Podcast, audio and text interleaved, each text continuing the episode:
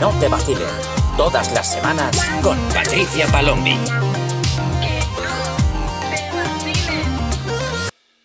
¿Qué pasa, gente sica? Yo soy Patricia Palombi y estás escuchando un episodio más de Que no te vacilen, el podcast donde hablamos sobre las relaciones de la generación Z y de la generación millennial. Feliz año a todos, espero que hayáis tenido unas muy buenas navidades. Yo ya estoy por aquí, me he tomado un descansito, es verdad que he estado un poco desaparecida tanto en la cuenta de Insta como por aquí, pero bueno, ya empezamos el año, recargamos pilas, ya estamos otra vez, vamos con todo, vamos a por el 22 y espero que no hayáis tenido muchos altibajos emocionales para empezar el año porque ya sabemos que parece que cuando las cosas no nos van bien emocionalmente ya se nos desacompasan todos los ámbitos del resto de nuestra vida pero bueno, espero que, que no haya sucedido eso y que si ha sucedido que lo hayáis podido gestionar de la mejor manera posible. Para comenzar el año vamos a hablar sobre una cosa que hemos tratado bastante el año pasado, pero que nunca hemos llegado a desarrollar y que me habéis pedido muchísimo, muchísimo, muchísimo, muchísimo. Hoy vamos a hablar de los límites. Os voy a leer un par de mensajes que he recibido, entre muchos otros, pero que vais a ver qué es lo que tienen en común. El primer mensaje fue una persona que me escribió y me dijo básicamente, mira, eh, este fin de semana vienen unos amigos a mi ciudad y eh, me están insistiendo mucho para quedar. Em, yo les he dicho que no porque estoy con personas infectadas de COVID y eh, no me parece correcto ponerles en riesgo cuando realmente no es necesario. Pero ¿cuál es el problema? Que están insistiendo muchísimo. Insisten, insisten, insisten y yo pues ya les he rechazado varias veces de manera asertiva, pero insisten cada uno por su lado y no aceptan el no. Ya les he rechazado por lo menos tres veces. Y decía al final del mensaje, y no quiero sonar borde con las futuras contestaciones, pero es que ya no sé cómo dejárselo claro. Sé que de forma asertiva puedo volver a rechazarles educadamente, pero seguramente suene mal y no quiero sentirme mal, que sé que me sentiré mal por hablarles tan directamente y tan borde entre comillas. Este es uno de los mensajes que me habéis escrito estas navidades pero es que hace poco he recibido este otro comentario en un vídeo de TikTok donde justo hablaba del tema de establecer ciertos límites cuando pues estas personas intermitentes vuelven a tu vida y tal. Y entonces otra persona me ponía, a ver, yo desde hace tiempo tengo mis límites muy marcados. Antes me lo hacían y ya no contesto. ¿Y qué me ha pasado con varios? Que se hacen los ofendidos. Me dicen, ah, que no contestas. Y me bloquean. Y encima soy yo la que quedo como que no contesto o que soy la estúpida o peor. ¿Qué tienen en común estos dos mensajes? Yo os lo digo, sentirse mal después de poner límites. Y esto es un problema, porque no te puedes sentir mal por ser fiel a tus valores, no te puedes sentir mal por querer ser respetada. Eh, en este episodio voy a hablar en femenino, eh, ya lo aviso, eh, más en concreto. Primero porque los mensajes que he recibido venían todos de chicas. Y segundo porque debido a las reglas sociales donde las mujeres históricamente han sido educadas para ser amables y complacer, a día de hoy es un lastre que la mayoría de las mujeres pues seguimos arrastrando. O sea, el género femenino en general, ¿no? de hecho, a mí me ocurría esto hace un tiempo y desde que empecé a poner límites, me empecé a fijar en cómo los hombres de mi alrededor tenían mucha más facilidad para decir no o, o para plantar un estándar en cualquier ámbito de su vida y en cualquier momento. Y de hecho yo he aprendido en gran medida de ellos a, establecer estos límites. Entonces, bueno, hago este apunte antes de entrar en el tema sobre el uso del lenguaje femenino hoy porque eh, ya van varias veces en el que algún hombre, y tengo que puntualizar que siempre hetero, eh, me dice que hay cosas eh, sobre las que hablo que también le suceden a ellos.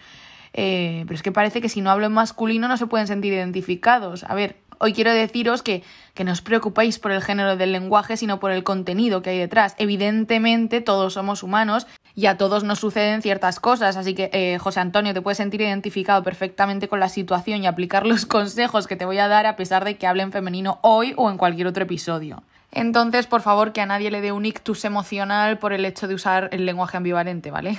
Aplica a todo el mundo y a todos los géneros. Bueno, volviendo al tema. Piensa en la cantidad de veces que has hecho algo que te incomodaba simplemente por no ser capaz de decir un no. Es decir, o sea, la cantidad de veces que te has faltado el respeto a ti misma y el tema está en que, y quiero que te quedes con esta frase, nadie, nadie te va a respetar si no te respetas tú primero.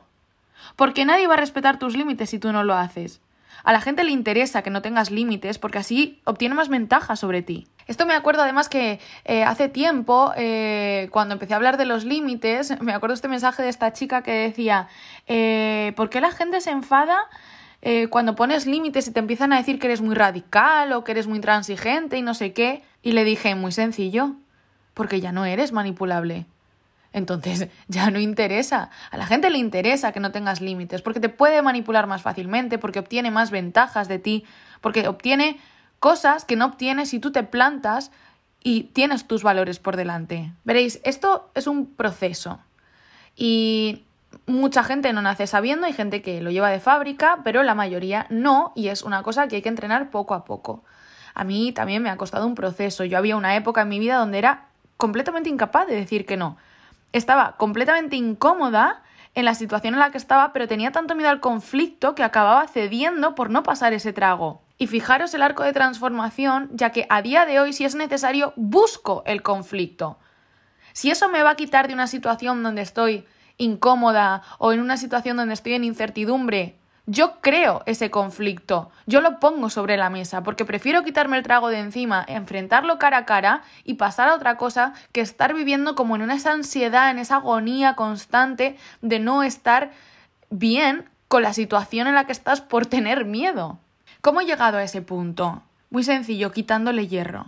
Nada es tan grande como tú te imaginas y aunque no te lo creas, vas a sobrevivir a todo. Por suerte o por desgracia, em, creo que ya lo he dicho en algún episodio más, el ser humano está programado para sentir, para experimentar. Entonces, aunque a veces haya cosas que nos den miedo, realmente lo vamos a superar, o sea, vamos a sobrevivir a eso. Mirad, en esta situación en la que os he comentado, ¿no? En la que yo era incapaz de decir que no, me acuerdo que en esa época la persona con la que yo tenía esa relación eh, en la, que no sabía decir que no, pues esta persona era alguien que era bastante violenta y no solamente verbalmente, sino también físicamente. Entonces esto yo me acuerdo que era algo que me echaba muy para atrás en el momento de expresar mis necesidades, ¿no? O mis límites, porque pensaba, o sea, es que en el momento en el que yo me niegue a hacer algo, en el momento en el que no quiera seguir la línea que quiere esta persona en X situación, o sea, es que vamos a tener una pelotera, es que me va a montar un pollo, pero es que incluso es que si se le cruza el cable, es que me va a meter dos hostias. Y claro, por este miedo, ¿no? A este conflicto tan grande que iba a suceder, em, yo evidentemente no expresaba mis necesidades ni expresaba mis límites. Hasta que llegó un punto en el que pensé, bueno, es que si me mete dos hostias, ¿qué? ¿Qué pasa? Pues ya está, me las como, me defenderé como pueda, tendremos la pelotera del siglo y ahí se acabó todo. Pero realmente estoy en una situación de mierda de la que no sé salir puramente por miedo. Me siento fatal porque no soy capaz de decir que no y estoy prostituyendo mis valores de manera sistemática y no puedo seguir así. Y mucho menos seguir así toda mi vida. O sea, me tengo que enfrentar en algún momento. O sea, ¿qué es lo peor que me va a suceder? ¿Que me va a insultar? ¿Que me va a dar las dos hostias? Pues mira, me da igual, vamos con todo, ya me defenderé como pueda. Pero lo que no puedo hacer es seguir así. Esto es como lo de lo de más vale morir de pie que vivir de rodillas, ¿no? Pues es un poco ese, e, esa, esa mentalidad. Inciso, hago un inciso aquí porque estamos hablando, como he mencionado, la violencia física. Eh, quiero hacer un inciso y decir que no estoy hablando de las grandes situaciones de maltrato físico-psicológico. ¿eh? ¿eh? este tipo de situaciones hay que gestionarlas con mucho tacto, con ayuda profesional, evidentemente no con un episodio de un podcast. Quiero puntualizar esto para que no se malinterpreten mis palabras, porque en ningún momento estoy culpando a la víctima de maltrato, de no salir de ahí, ni nada por el estilo. O sea, estoy tratando un tema eh, de relaciones mucho más cotidianas y normales, eh, marcar límites de manera sana con gente que intenta aprovecharse con cosas medianamente normales. Eh, en ningún momento estoy tratando relaciones de maltrato hardcore, o sea, esto lo quiero dejar bien claro porque sé que al haber dicho lo de que esta persona tenía algunos momentos como muy violentos puede dar a entender de que estoy hablando de una situación de maltrato y no. Estoy hablando del establecimiento de límites dentro de situaciones relativamente normales. Y eh, pues es un caso personal que yo viví y cómo yo lidié con ello, pero en ningún momento estoy haciendo alusión a relaciones de maltrato ni estoy diciendo que así sea como se tengan que eh, gestionar las relaciones entre víctima y abusador. Si tenéis ese problema, por favor, buscad ayuda, ayuda profesional Y, y como os he dicho, esas cosas no se solucionan con un podcast. Eh, pero lo que te vengo a decir es que no puedes vivir con miedo, ¿no? Era un poco el ejemplo para decirte que no puedes vivir con miedo. Miedo de su reacción, miedo al que dirán, lo que sea. Tú sabes quién eres. Te tiene que dar igual lo que los demás piensen de ti. Porque la persona que tenga interés en conocerte de verdad lo va a hacer y va a descubrir cómo eres en realidad. No le tienes que demostrar nada a nadie. La verdad se va a acabar sabiendo. Anda que no me ha pasado veces lo de conocer a alguien y que me dijesen, joder, es que eres súper diferente a lo que me habían contado. Mirad, una de mis mejores amigas a día de hoy y yo nos conocimos en una situación un poco tensa donde la persona que había entre ambas nos, nos había metido mucha mierda sin conocernos a la una de la otra. Eh, pues a mí sobre ella y ella sobre mí por cosas del destino, eh, mi amiga fue lo suficientemente generosa como para darme una oportunidad y conocerme y yo a ella. ¿Y sabéis qué? Ambas nos dimos cuenta de que era todo mentira. Ella siempre me ha reconocido lo de eh, yo te prejuzgué por mentiras que me habían contado de ti, ta, ta, ta. Y al día de hoy tenemos una de las amistades más sólidas y más sanas que he tenido nunca. ¿Por qué? Porque quien quiere conocerte lo va a hacer. Porque a quien le importa, si te valora, te va a querer como eres, con tus defectos y con tus límites. Porque eso es otra cosa. Anda que no he recibido mensajes cuando empecé a hablar de los límites de gente que me decía, es que si pongo límites pierdo a mis amigos o pierdo a la gente de mi alrededor. Bueno, entonces, piérdeles. Porque no son tus amigos. Esa gente no te quiere de verdad. Te quieren por interés, porque obtienen algo de ti. No es un amor genuino, y si no es genuino no lo necesitas a tu lado. Cuando pones límites te das cuenta de quién te quiere de verdad, quién te quiere por lo que eres, porque sí, sin excusas. ¿Sabéis qué ocurrió cuando empecé a poner límites en la situación esta que os he contado antes? Que todo ese círculo de personas desapareció de mi vida.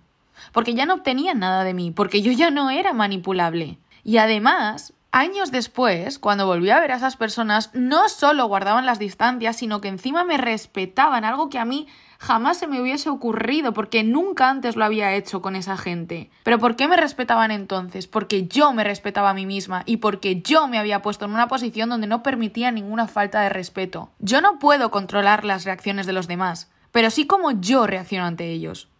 El respeto no se gana controlando al otro, sino controlándote a ti. Yo no puedo controlar que mañana vengas y me llames hija de la gran puta y me montes el pollo de mi vida, pero sí puedo decidir no involucrarme en ese tipo de actitudes y restringirte el acceso a mí.